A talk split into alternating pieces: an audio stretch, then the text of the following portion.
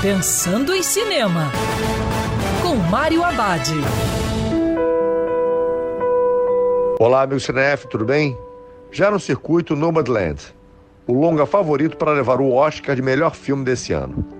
Na história, acompanhamos Fern, uma mulher na faixa dos 60 anos que perdeu o marido e se vê tendo que sair de Empire, que se tornou uma cidade fantasma.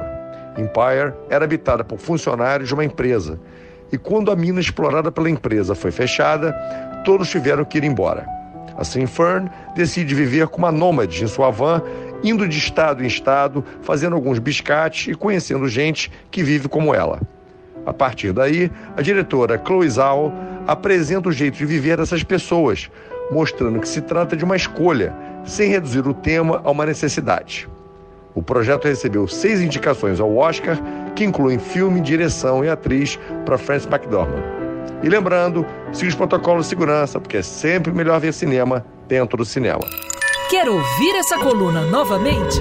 É só procurar nas plataformas de streaming de áudio.